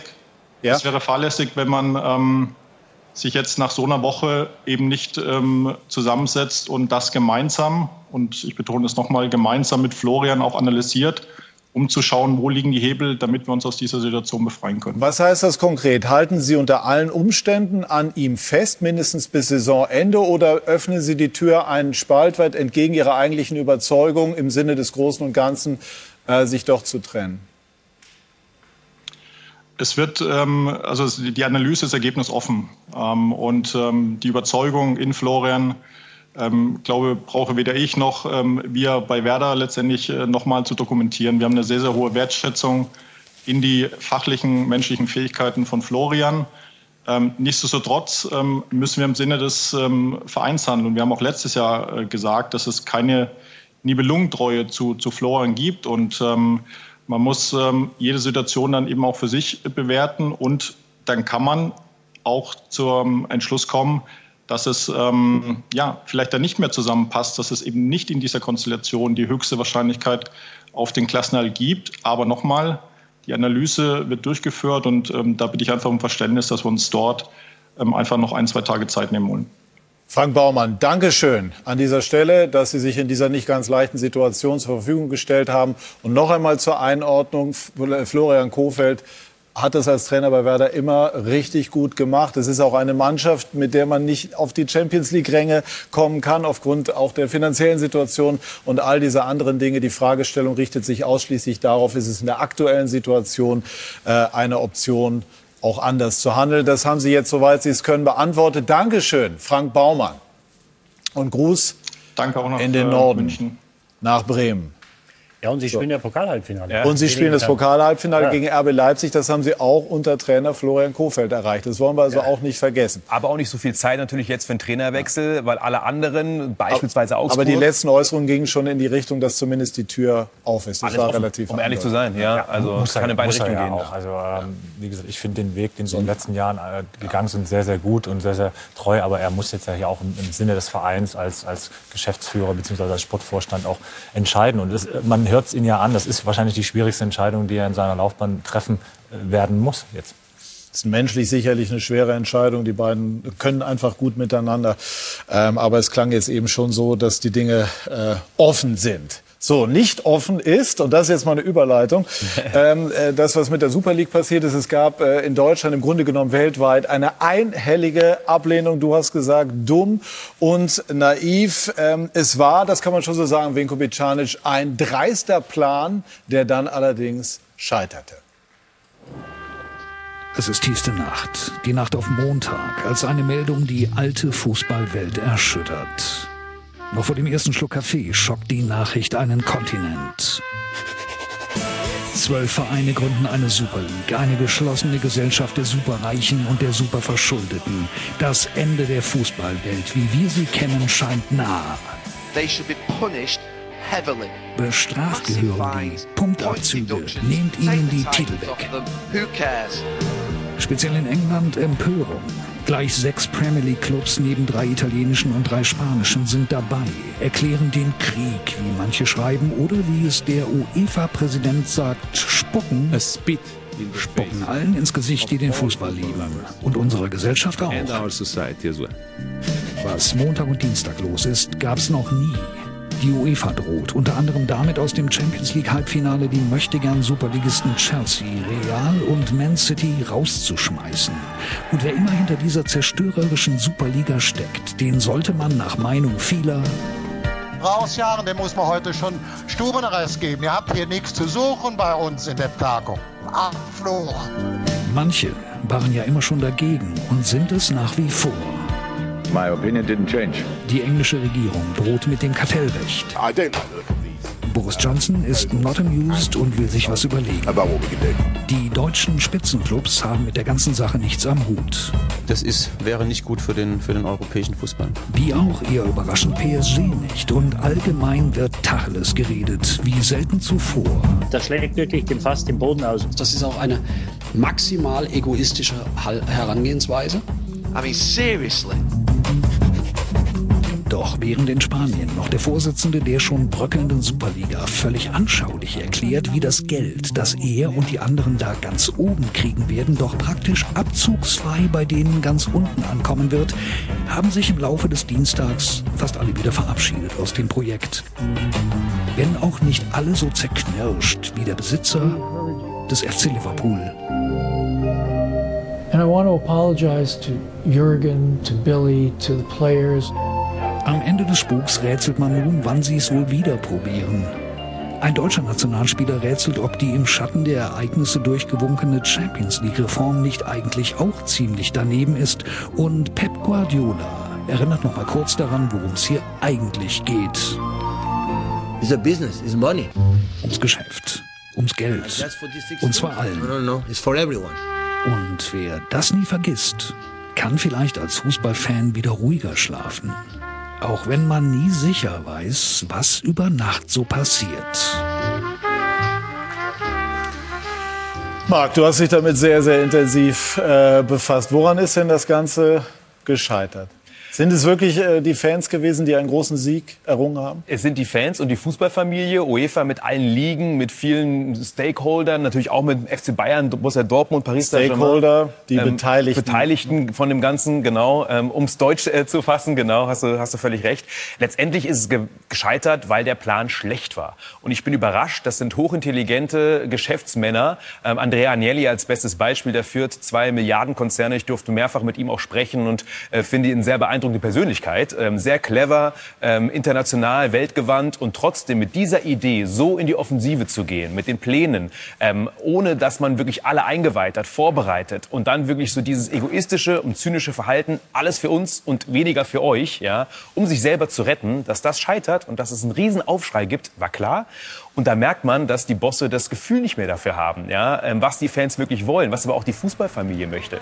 Die haben nicht mit diesem Aufschrei gerechnet und das finde ich absurd. Für mich war der Aufschrei klar und deswegen war das Ding auch zum Scheitern verurteilt kann ich fast gar nichts mehr hinzuzufügen. Also ich würde noch sagen, das wirkt für mich auch äh, total hemsärmlich. Und das ist ein super Vergleich. Also äh, diese Männer, die, die, die leiten Konzerne, die Milliarden bewegen. Und da muss man sich mal die Frage stellen, würden die so äh, schnell, so hemsärmlich entscheiden, wenn es um, um, um Fiat gehen würde oder etc.? Also wahrscheinlich nicht. Und das dann auf Druck der UEFA, weil es da eine neue Reform gibt, mal schnell beim Glas Rotwein, äh, ja, du musst mitmachen, äh, entscheide dich jetzt mir fällt schwer, mir fehlt auch die Kreativität, äh, daran zu glauben, irgendwo, dass, dass man gedacht hat, das ginge durch. Und vor allem, es geht darum, den eigenen Arsch zu retten. Also man hat jahrelang, wenn nicht jahrzehntelang, schlecht gearbeitet, Misswirtschaft ähm, betrieben. Und ähm, das, was man jetzt macht, ist der Versuch, mit Milliarden, die einem zufallen, in einer äh, Jahrhundertpandemie, um irgendwie die eigene Bilanz auszugleichen. Und, das hat man ähm, ja schon vor zehn Jahren. Also beim Beispiel Real Madrid, da war es der, der glückliche Umstand, dass man sein Trainingsgelände für einen etwas überteuerten Preis an die Regierung verkaufen konnte. Also ich habe das Gefühl, man versucht alle zehn Jahre, Corona kommt jetzt noch dazu, nach einem glücklichen Umstand, wie man halt noch mehr Geld ins System pumpen kann und sich sanieren kann. Ja, Perez ist ja auch als Wohltäter dann äh, nach eigener Wahrnehmung aufgetreten. Wir wollen den Fußball retten. Das haben offensichtlich nicht alle so gesehen. Ja, wenn, wenn man sich mal vorstellt, äh, jetzt, jetzt haben wir ja in den letzten 10, 12 Jahren sind ja die, äh, die Preise für TV-Rechte sind ja explodiert. Ob das jetzt die Bundesliga ist, die Premier League, die Champions League. Das heißt, die haben jetzt boomende Jahre mitgenommen. Und wenn du in so einer Zeit nicht in der Lage bist, zu wirtschaften, dass dir am Ende was bleibt. Ja, wenn du defizitär bist in so einer Phase, dann frage ich, mir, wie, frage ich mich, wie das werden soll. Und wenn du natürlich ein, Businessmodell hast in Italien und Spanien, wo fast alle oder alle defizitär sind. Das heißt, da verdient keiner Geld. Ja, wie lange soll das gut gehen? Ja, und ich glaube, äh, die äh, Spanier und die Italiener haben die, die Macht und die Wucht der englischen Fans unterschätzt. Äh, die Spanier, also Perez ist ja gestern, vorgestern, der ist immer noch dabei, das zu propagieren und sagt, na, na, das wird schon. Ähm, für die ist es mehr oder weniger die letzte Patrone, weil sie sagen, wir ziehen das jetzt durch, weil wir so oder so große finanzielle Probleme haben und wir, wir gehen das, wir ziehen das jetzt durch bis zum letzten Tropfen. Und ähm, sie haben das unterschätzt, das wird nicht kommen. Die Engländer haben sich dagegen gestellt. Ähm, und da muss ich schon sagen, dass ich ein Stück weit Bundesligisten übrigens auch. Bayern, ja, Dortmund, auch Paris genau. Saint-Germain. Das hat dem Ganzen natürlich schon ja. auch in gewisser Form von vornherein den Stecker gezogen. Es haben sich viele Engländer bei mir gemeldet, auch äh, äh, Journalisten, die wissen wollten, wie läuft das hier mit 50 plus 1? Ist es möglich, das in England zu machen? Ich glaube, der Zug ist abgefahren. Da ist es jetzt, ja. äh, das ist zu weit fortgeschritten. Aber ist das möglich? Das ist, weil das, Nein, das in Deutschland läuft die Situation immer genau. andersrum oder genau. die Diskussion. Nee, das ist die Diskussion. Und ich muss schon sagen, dass mich ein Stück weit stolz macht, wie sich die Bayern verhalten haben, wie sich die Dortmunder verhalten haben, dass Karl-Heinz Rummenigge, glaube ich, heute oder gestern noch sagt, wir schließen das kategorisch aus, das wird nicht. Fußball ist für jeden und die, die Bremer und die, äh, die, die Paderborner und die Bielefelder müssen die Chance haben, gegen Bayern und Dortmund zu spielen. Und diese Chance hätte man den Vereinen genommen. Ähm, und da schauen viele jetzt ehrfürchtig und äh, ja, etwas neidisch nach Deutschland, weil sie sagen, wie macht ihr das? Und ähm, in England ist dieser, dieser Zug, glaube ich, abgefahren. Man hat sich damals um die Jahrtausenderwende haben wir gesagt, es kommen alle rein. Es gibt einen Fit and Proper Person Test. Das heißt, du musst schon einen Test machen, aber wie der Test dann genau ausschaut, weil da sind die abenteuerlichsten Sachen passiert. Da wurden Vereinswappen geändert, da wurden Vereinsfarben geändert. Ja, das kann man sich hier gar nicht vorstellen. Und wir haben ja immer die Diskussion, die Kommerzialisierung ist mhm. zu weit fortgeschritten. Ja, da müssen Sie mal schauen. Ich, ich heiße das nicht gut, was in England passiert. Mhm. Aber das sind, ganz, das sind ganz andere Maßstäbe, als es bei uns der Fall ist. Ja, aber man muss sicherlich in diesem Licht auch die 50 plus 1 Diskussion äh, neu bewerten. Also das ist durchaus ein spannender Aspekt. Und plötzlich werden wir dafür gefeiert, was natürlich hier auch immer wieder diskutiert wird. Brauchen wir endlich Investoren? Und ich finde, eine positive Seite dieser ganzen Super League-Debatte ist, dass wir jetzt gemerkt haben, wie Investoren mehrheitlich ticken von fast allen großen Vereinen. Wir schimpfen oft in Deutschland über die Scheichs, äh, was mir immer missfällt, äh, dass das so pauschal gemacht gemacht wird. Wir schimpfen über die russischen Oligarchen. Und jetzt sind das Vereine, die Italien owned, Spanien owned. Es sind ganz viele amerikanische Investoren und, und, und, Besitzer in der, in der Premier League. Und ja, es gibt auch den chinesischen Verein, der chinesisch geführt wird und auch den russischen. Aber es sind vier amerikanische Vereine und Tottenham Hotspur, die immer noch englisch-owned sind, haben die meisten Schulden, die meisten Nettoschulden von allen. Und da merken wir, dass die Maske gefallen ist. Die Investoren wollen irgendwann noch mehr Geld machen und da sind sie fast alle sehr, sehr gleich. Und die Investoren gehen natürlich auch zum Teil von diesem amerikanischen Gedanken aus, wo also geschlossene Ligen nichts Unübliches sind, während wir in Europa eben Auf- und Abstieg kennen und letztlich auch wollen, ja. weil es eben so tradiert ist und ich glaube, weil es, wie wir heute in der Sendung besprochen haben, auch spannend ja, ist. Der Leistungssport, lebt vom, der Leistungssport lebt vom Wettbewerb. Ja, absolut. Und Mainz kann die Bayern schlagen. Das ist auch ein Aspekt. Der sollte ja. weiterhin erhalten bleiben. Ich glaube, der Unterschied ist, in Amerika ist Sport Entertainment und in Europa ist Sport halt, äh, unterliegt den absoluten Leistungsgedanken. Und die, äh, was ich ja noch gelesen habe,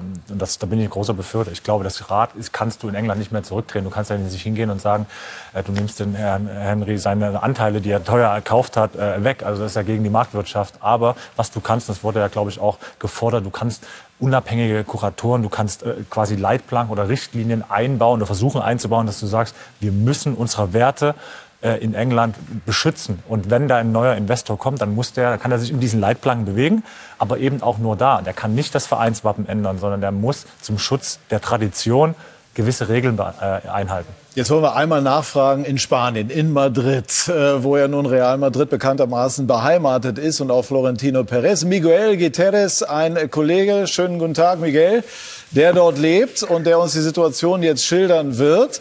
War eigentlich die Ablehnung der Super League in Spanien genauso einhellig wie hier in Deutschland? Nein, überhaupt gar nicht. Also man muss sagen, dass äh, äh, sowohl Florentino Perez wie auch John Laporta äh, in Spanien viele Unterstützer hat. Also es gab hier keine äh, Fan-Demos oder äh, etwas Ähnlichem. Äh, warum? Real Madrid und Barcelona, das muss man in Deutschland auch mal kapieren. Das sind mehr als Vereine. Das ist ein Staat im Staat. Die haben so einen Einfluss, die haben so eine Macht. In Madrid zum Beispiel, im Vorstand, da sitzen nicht die Mächtigen, da sitzen die Mächtigsten der Mächtigen. Also das ist hier das Tal der Könige, wie man sagt, ne? weil Real sich selber als König der Könige bezeichnet durch die 13 Champions League-Titel. Also das ist eine ganz andere Konstellation. Äh, und Barcelona sagt selber, steht ja auch im Stadion ganz groß, Meske und Club, mehr im Verein.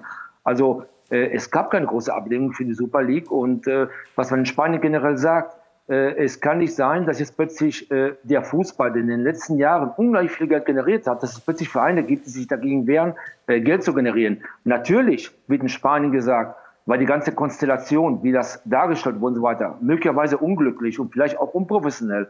Aber eins darf man nicht vergessen, Florentino Perez. Und ich verteidige ihn nicht, aber er ist ein intelligenter Mann. Und dieses ganze Konzept ist auch begleitet worden von sehr guten Anwälten, von sehr guten Steuerberatern und so weiter. Also das ist jetzt keine Schnapsidee gewesen, sondern da steckt schon äh, eine ganz klare Idee dahinter. Und man will natürlich äh, mit dem Finger auf die UEFA zeigen. Und das war die gesamte Intention. Miguel, natürlich äh, Anwälte, Steuerberater und so weiter, das ist nicht das, was die Herzen der Fans höher schlagen lässt. Und die haben äh, ganz offensichtlich die Stimmung im äh, übrigen Europa oder weltweit sogar unterschätzt. Aber hält denn Perez weiter an diesem Projekt fest, obwohl es im Grunde genommen jetzt mit Bausch und Bogen erst einmal gescheitert ist? Ja, auf jeden Fall. Die Frage ist nur, in welcher Form. Wie sieht die zukünftige Champions League oder überhaupt der äh, sagen wir mal, der beste Wettbewerb im europäischen Fußball aus. Vielleicht heißt er dann auch anders, aber man will auf jeden Fall, äh, und das glaube ich auch, das wird die Perez auch machen, im Dialog mit der UEFA sein und nach neuen Einnahmequellen zu suchen. Ob das ein Konzept ist wie die Super League, möglicherweise nein, aber es kann natürlich in die Richtung gehen.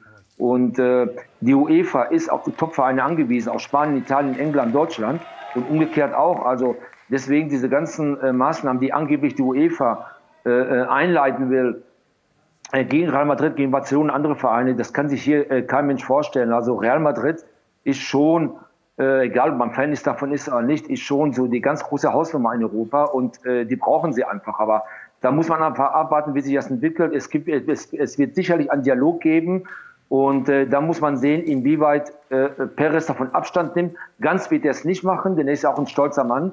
Und äh, eins muss man ihm äh, natürlich äh, anhalten. Er ist der Einzige gewesen, der wirklich klar gezeigt hat und der durch die äh, Medien gegangen ist. Alle anderen von anderen Medien sind erst an die Medien gegangen, wo das gescheitert ist.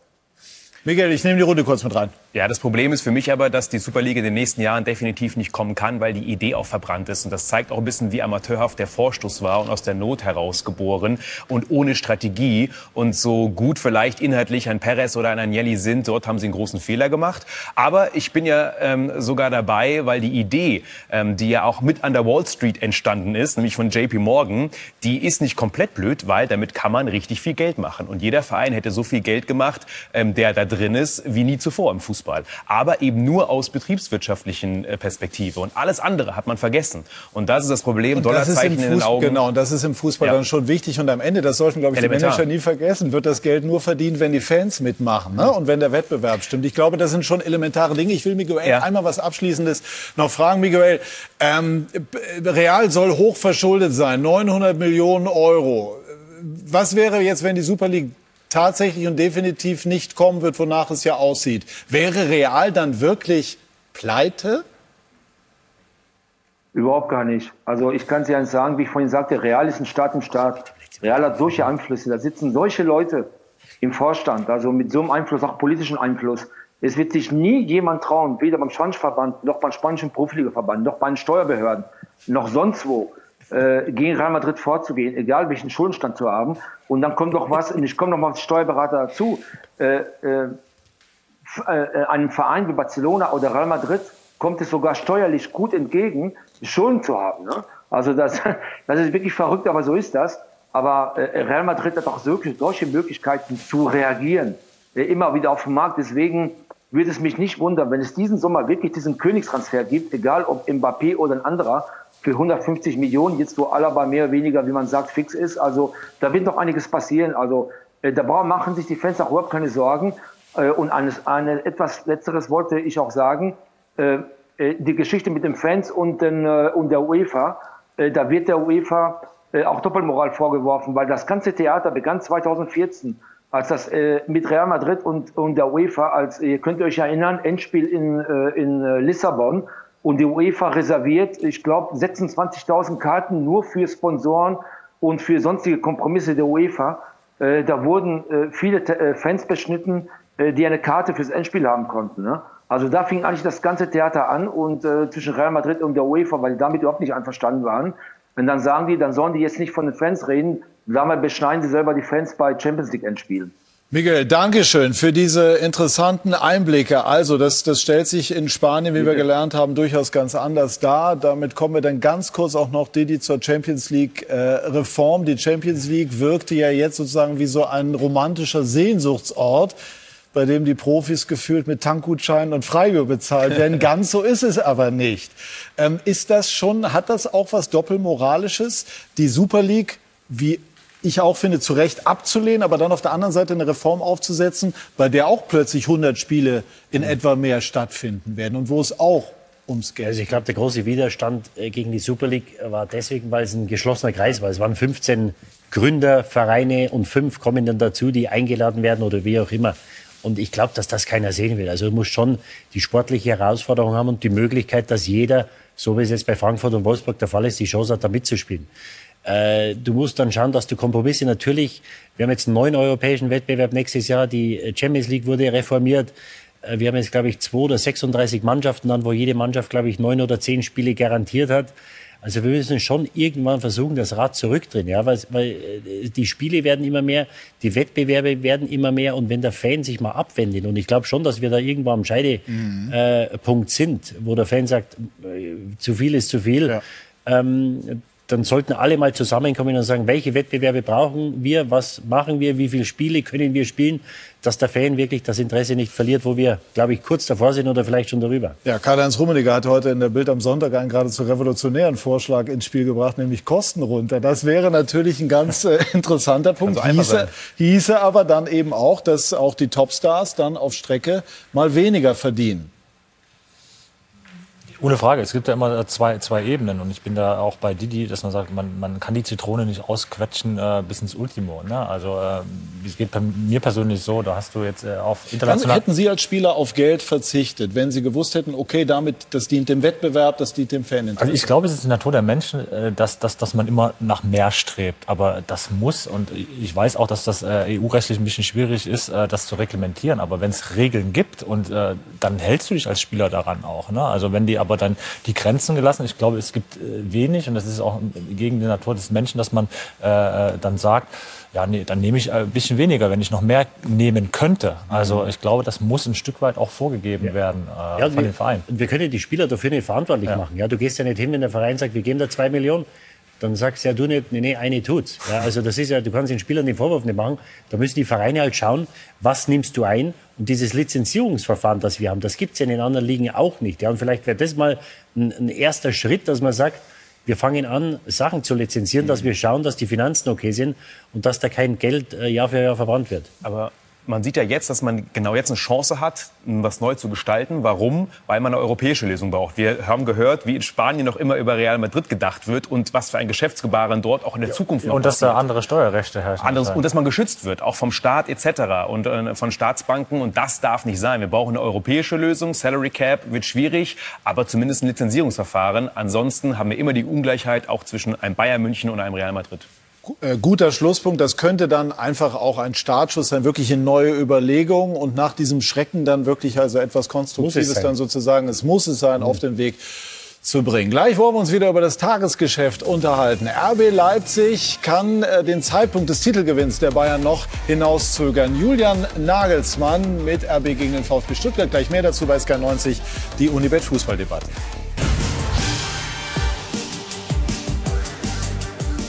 Wir sind zurück bei SK90, die Unibet Fußballdebatte und bei mir ist Jessica Liberts, die heute wieder durch den Bundesliga Sonntagnachmittag führen wird. Herzlich willkommen, Dank, liebe Jessica. Es gibt heute beim Spiel RB gegen den VfB Stuttgart ein ganz besonderes Aufeinandertreffen der beiden Trainer. Was hat es damit auf sich? Ja, das ist ja immer so, dass wir mittlerweile ja die Absolventen von Fußballlehrer Lehrgängen alle schon herunterbeten können. Auch dieser und alle Jahrgang, Jahrgangsbesten. Richtig. 2016 war das übrigens Domenico Tedesco, mhm. aber in diesem Jahr Jahrgang waren eben auch äh, Julian Nagelsmann und Pellegrino Matarazzo, der mhm. Trainer des VfB Stuttgart. Und die beiden haben sich sehr gut verstanden. Und ähm, dann wurde Matarazzo ja auch Co-Trainer von mhm. Julian Nagelsmann in Hoffenheim. Und heute treffen die beiden also in Leipzig aufeinander. Und wir haben im Programm, was ich ja immer sehr schön finde, mal wieder ein Trainergespräch. Mhm. Also Patrick, du kennst das. Früher war das ja. Usus. Man hat mit den Trainern gemeinsam gesprochen vor dem Spiel. Heute ist das sehr, sehr viel seltener geworden. Die meisten wollen das nicht mehr oder sie wollen auch die gegenüber. Die Taktik ist so ja, ausgeklügelt, wollen, dass genau, es der andere nicht erfahren darf. Absolut. Sie wollen dem Gegner gegenüber nichts preisgeben. Aber die beiden haben gesagt, überhaupt kein Problem. Schön. Wir machen das bei Michael Leopold dann heute Nachmittag. Und ich glaube, das, ähm, das wird sicherlich äh, launig. Und die beiden waren dann demzufolge nicht die Jahrgangs. Nee, nee, nee, Aber nee, haben wir dann doch auch Erfolg Nein, nein. Wie schätzt du denn jetzt äh, diese, die Zukunft von Nagelsmann ein? Wir haben eben darüber gesprochen und irgendwie vermuten ja alle, dass die Bayern dran sind und, und dass er der Kandidat Nummer eins für die Nachfolge von Flick ist. Wie siehst du das? Ich glaube, dass da bei den Bayern noch sehr viel am Konsens gearbeitet werden muss. Denn es ist ja so, dass schon auch etliche im Verein sehr darauf gehofft haben, dass Hansi Flick weiterhin Trainer bleibt. Mhm. Er hatte ja auch noch zwei Jahre Vertrag, das darf man ja nicht unterschätzen. Und sie, sie haben mit ihm ja Historisches erreicht. Und insofern denke ich, dass auch noch im Verein selbst erstmal ein Konsens über den Nachfolger erreicht werden muss, was ja auch logisch ist. Und das nächste ist, wie wird überhaupt dann Leipzig reagieren? Also für Klar. mich, für mich ist, sind die Karten noch lange nicht so gemischt, wie die Leute alle gerade denken. Werden die Leipziger dann eine harte Haltung einnehmen? Ich glaube, die Leipziger haben es leichter, einen Nachfolger zu finden in dem Sinne, als dass sie natürlich über die RB-Schmiede auch immer Trainer haben, bereits im Portfolio, die nachrücken könnten. Wir denken an Jesse March mhm. zum Beispiel. Ähm, auch Oliver Glasner ist ja nicht gerade mhm so wahnsinnig zufrieden in Wolfsburg, auch wenn er jetzt natürlich ja. an die Champions League Tür immer noch anklopft, trotz der Niederlage gestern. Und insofern gibt es natürlich ein Portfolio von Trainern, die schon auf dieses äh, Profil RW. Leipzig einfach passen würden. Kurz, glaubst du, dass Bielefeld in der Lage ist, heute in Gladbach ein erneutes Ausrufezeichen im Abstiegskampf zu setzen? also der, der Bielefelder an sich, muss ich sagen, ist, ist äh, zurzeit auch einer, der hat so eine Eichhörnchen-Mentalität, ja. Also äh, mit die wenigsten Tore, dafür die meisten Punkte, wenn man das proportional betrachtet. Mhm. Und insofern, warum nicht? Also Gladbach hat witzigerweise in der Formtabelle aktuell, glaube ich, fast mehr Druck in der Situation, als es die Bielefelder haben. Mhm. Und die wollen ja zumindest noch mal ranschnuppern an sechs, was aber sehr schwierig wird bei sieben Punkten Rückstand. Sie können jetzt darauf hoffen, dass ähm, zum Beispiel Dortmund oder Leipzig äh, das Pokalfinale gewinnen, mhm. dann würden sie ja mit Platz sieben zumindest in die Qualifikation der European Conference League kommen. Da könnt ihr jetzt dann gleich weiter drüber reden, weil überlegt mal Conference League. Die UEFA hat übrigens mal so ein kleiner Exkurs, weil ihr ja gerade darüber redet ja. habt. Zwar im Jahr 2000 500 Spiele vermarktet. Ja. Schätz mal, was sind's jetzt? Weiß ich jetzt nicht. 2000. Ja. 500. Soll ich was sagen, Jessica? Auch wenn es schwerfällt, aber das Thema Conference League vertagen wir. Ja, bitte. Ihr könnt Bundesliga am Sonntagnachmittag. Wird spannend. Dankeschön, dass du da warst. Also, viel Spaß. Viel Spaß Und noch in der Runde. Dankeschön. Und wir nehmen das Thema Oliver Glasner aus, darf ich nicht vergessen, ähm, der gestern sich im Sky-Interview äh, neutral geäußert hat zu seinem Verhältnis zum Manager. Ähm, Wohin wird es den verschlagen? Bleibt er in Wolfsburg oder wird es vielleicht doch Frankfurt oder wird es Leipzig? Was glaubst du? Ich kann mir Wolfsburg nicht vorstellen, auch wenn man das Binnenleben noch ein bisschen mehr kennt. Ich finde ja äh, Chapeau, wie man sich zusammengerauft hat zwischen Jörg Schmatke und Oliver Glasner. Aber noch ein Jahr, selbst wenn man jetzt eine tolle Saison gespielt hat und Champions League bekommt, kann ich mir nicht vorstellen. Für mich ist Oliver Glasner Topfavorit bei RB Salzburg. Warum? Weil man hört schon, dass sein Heimweh sehr groß ist, dass er immer wieder auch öfter zu Hause ist und dass natürlich diese, diese RB-DNA immer noch in ihm drin ist. Wäre ein Rückschritt für viele und natürlich ist er auch vielleicht zu höheren Berufen.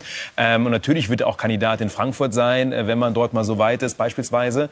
Aber ähm, ich glaube, dass Oliver Glasner diesen Schritt nach Salzburg sehr, sehr detailliert erwägt. Und deswegen, äh, wenn dann wirklich Nagelsmann, München, Jesse Marsch, Leipzig, Salzburg braucht was Neues, wäre das eine Konstellation. Viel los, ne, auf dem Trainermarkt? Ja, Trainer, Trainerkarussell dreht sich im Sommer. Das wird spannend. Ja. Ja. Schaffen es die Dortmunder noch? Sie haben ja gestern wirklich drei absolut äh, wichtige Punkte geholt. Doch noch die Champions League Quali zu erreichen? Ja, das Momentum spricht für sie. Also äh, es ist schon äh, beeindruckend, wie sie immer wieder äh, negative Erlebnisse auch wegstecken und dann zurückkommen. Ähm, also wenn sie da jetzt da dranbleiben, halte ich es für realistisch, gerade auch so ein bisschen das Momentum zu nutzen und äh, dann noch mit reinzurutschen. Ja. Und wird RB, Sie sind ja gebürtiger Leipziger, diese ja. Saison vergolden, indem man Zweiter wird und möglicherweise auch das Pokalfinale gewinnt, wenn man es denn erreicht? Äh, das ist ja das Erste. Äh, müssen, haben sie noch eine Aufgabe gegen die Bremer. Ich glaube, das halte ich für realistisch, dass sie da ähm, ins Pokalfinale einziehen werden. Und Platz zwei ist unterm Strich ein Riesenerfolg für RB. Also wenn man bedenkt, wie jung äh, dieses Projekt noch ist. Äh, und äh, das wird in der Stadt herausragend gut angenommen und jeder ist stolz auf diesen Verein, was da geleistet wird. Und äh, das ist schon, schon toll. Also von, vom Meister sind sie noch einen Tick weit weg, das, das muss man auch äh, festhalten, aber Platz zwei ist da ein Riesenerfolg. Und fahren die, die, die Leipziger heute dann noch mal Punkte ein, äh, vor allem um die Champions League Qualität zu sichern? Das ist ja zumindest auf dem Papier auch noch nicht durch. Nee, absolut. Und sollten sie heute nicht gewinnen, nächste Woche spielen sie gegen Wolfsburg. Also wir könnten, äh, der Dreikampf könnte ein Vierkampf werden. Äh, also sie brauchen schon noch ja, fünf, sechs Punkte, denke ich, brauchen, oder vier, fünf Punkte brauchen sie noch. Äh, ich glaube, dass sie heute gewinnen, auch wenn es eng wird gegen sehr gute Stuttgarter. Ähm, aber wie gesagt, nicht auszudenken, wenn sie heute nicht gewinnen, gegen Wolfsburg verlieren sollten nächste oder übernächste Woche, äh, dann würde, ja, äh, vor vier Wochen haben wir gesprochen über Meistertitel, dann könnten wir möglicherweise nochmal über die Champions League-Teilnahme sprechen mhm. oder spekulieren. Und wie wirkt sich die Spekulation über die Zukunft von Nagelsmann aus, konkret, aktuell? Ja, wenn man die letzten Spiele nimmt, dann möglicherweise ja. Also ich weiß jetzt nicht, was der Grund war, aber sie haben jetzt, ich glaube, das Spiel war Freitag gegen Hoffenheim letzte Woche. Also es war schon sehr ernüchternd. Also da haben wir kaum aufs Tor geschossen und äh, ich hatte nicht den Eindruck, dass da eine Mannschaft spielt, die vielleicht nochmal die Bayern da irgendwo in Bedrängnis bringen kann. Ähm, weiß ich nicht. Die Spekulation gibt es ja in, in, in, Leipzig schon öfter oder länger. Jetzt hast du natürlich noch äh, den äh, Bericht, dass Konaté möglicherweise nach Liverpool geht. Upamecano hat schon in München äh, unterschrieben. Es gibt für Savitzer einige Interessenten. Also es könnte sein, dass die Mannschaft, möchte ich sagen, auseinanderfällt. Das hört sich immer so endgültig an, aber es äh, könnte schon sein, dass sie einige wichtige Abgänge haben im Sommer. Kurzes Wort von unserem Transferspezialisten. Ist das so? Also wird sich in Leipzig viel tun, auch in puncto Abgänge? Das ist die Angst. Also neben den beiden Spielern, wenn Konaté wirklich geht, soll eigentlich die Mannschaft gehalten werden. Gerade auch in Angelino beispielsweise. Man will im Sturm eigentlich nochmal was machen, auch wenn man nicht ganz zufrieden ist. Und natürlich, das ist ein Grund, warum man in Leipzig Nagelsmann nicht so einfach gehen lassen möchte. Weil man weiß, es könnte schnell auseinanderfallen. Und wir brauchen aber Titel. Das ist das Ziel. Und nicht nur Pokal, sondern vielleicht sogar auch mal in einer Meisterschaft riechen. Und das geht wieder in weite Ferne. Und trotzdem, ähm, vorhin hat Jessica es auch kurz angesprochen, der Konsens beim FC Bayern ist da. Man will Nagelsmann und das junge Alter, was vor ein paar Jahren angeführt wurde, was damals noch, als dann erstmal Kovac geholt wurde oder auch Flick dann letztendlich als Nachfolger, das ist nicht mehr das Argument, weil er bewiesen hat, er kann wirklich auch top, top, top. Die Tipps des heutigen Tages. Also, äh, RB gewinnt, hast du eben gesagt. 3-2. 3-2 und dann haben wir Gladbach Die gegen Bielefeld. Bielefelder holen wieder einen Punkt in Gladbach 2-2. Gut, das würde den Abstiegskampf weiter spannend gestalten. Wir schauen auf das Zitat des heutigen Tages und das hat nach unserer Einschätzung Frank Baumann geliefert, den wir geschaltet haben. Man kann zu dem Entschluss kommen, dass es nicht mehr zusammenpasst. Die Analyse ist ergebnisoffen bezogen auf äh, die Trainerposition, also auf Florian Kofeld. Wir haben einiges vor heute bei uns im Programm, was läuft wo. Die Bundesliga an diesem Sonntagnachmittag haben wir schon angesprochen. In der zweiten Fußball-Bundesliga spielt der Hamburger Sportverein nach der Pleite in Sandhausen heute in, in Regensburg und muss gewinnen, wenn man die Aufstiegsambitionen wahren will. Thorsten Matuschka und Yannick Erkenbrecher machen sich schon bereit. Und die Champions League haben wir natürlich auch unter der Woche Real gegen Chelsea und PSG gegen City. Und da René Adler bei uns ist, natürlich auch noch ein oder zwei Sachen zum äh, HSV. Packen die Hamburger den Aufstieg? Ja, ich habe befürchtet, dass, dass ich hier noch mal antworten muss. Ähm, also mein Herz sagt ganz klar ja. Äh, jeder, der in Hamburg lebt und nicht äh, gerade braun denkt, äh, der, der wünscht sich das. Aber das bezogen auf St. Pauli auf dann. St. Pauli, ne? ja. genau. Ja, Entschuldigung. Ja, ja, ja. Ähm, ähm, der, der, wer Realist ist, der sagt, es wird auch dieses Jahr äh, wieder sehr, sehr eng. Also äh, ich, ich, ich hoffe es, kann es nur sagen, bin da auch emotional, aber habe so realistische Angst in mir, dass es auch diesmal nicht klappt. Könnte es heute schon ein Endspiel für Daniel Thune sein, der sich in den letzten Tagen sehr harte Kritik anhören musste nach, dem, äh, nach der Blamage in Sandhausen? Ja, wir haben ja jetzt äh, viel in der Debatte auch über, über Trainer. Äh, Rauswürfe gesprochen, äh, mit, mit Frank Baumann auch. Äh, dem HSV täte es gut, ein bisschen länger an den Trainern festzuhalten. Das muss man unter den Strich mal festhalten. Ähm, ob das jetzt auch die richtige Entscheidung ist, da jetzt noch was zu machen, das äh, würde ich persönlich äh, skeptisch sehen. Ist der Druck wirklich so groß, wie immer gesagt wird? Das kann ja eigentlich der einzige Grund dafür sein, dass, dass eine Leistung wie zum Beispiel am Donnerstag in Sandhausen rauskommt. Der Druck ist da natürlich und, und äh, ich sage immer, Umfeld generiert Leistung. Und man hat es über Jahre nicht geschafft, äh, ein Umfeld auch in, in, in Hamburg darzustellen, wo sich die Spieler äh, diesen Druck entledigen können. Äh, und das äh, fängt ganz oben an und zieht sich bis ganz unten durch. Wir haben dann auch noch meine Geschichte. Ricardo Basile bespricht den äh, eben schon erwähnten Jesse Marsch. Also, Sie haben die Qual der Wahl bei Sky. Ich bedanke mich ganz herzlich bei dieser Runde und bei Ihnen, liebe Zuschauerinnen und Zuschauer. Schönen Sonntag noch. Tschüss und auf Wiedersehen.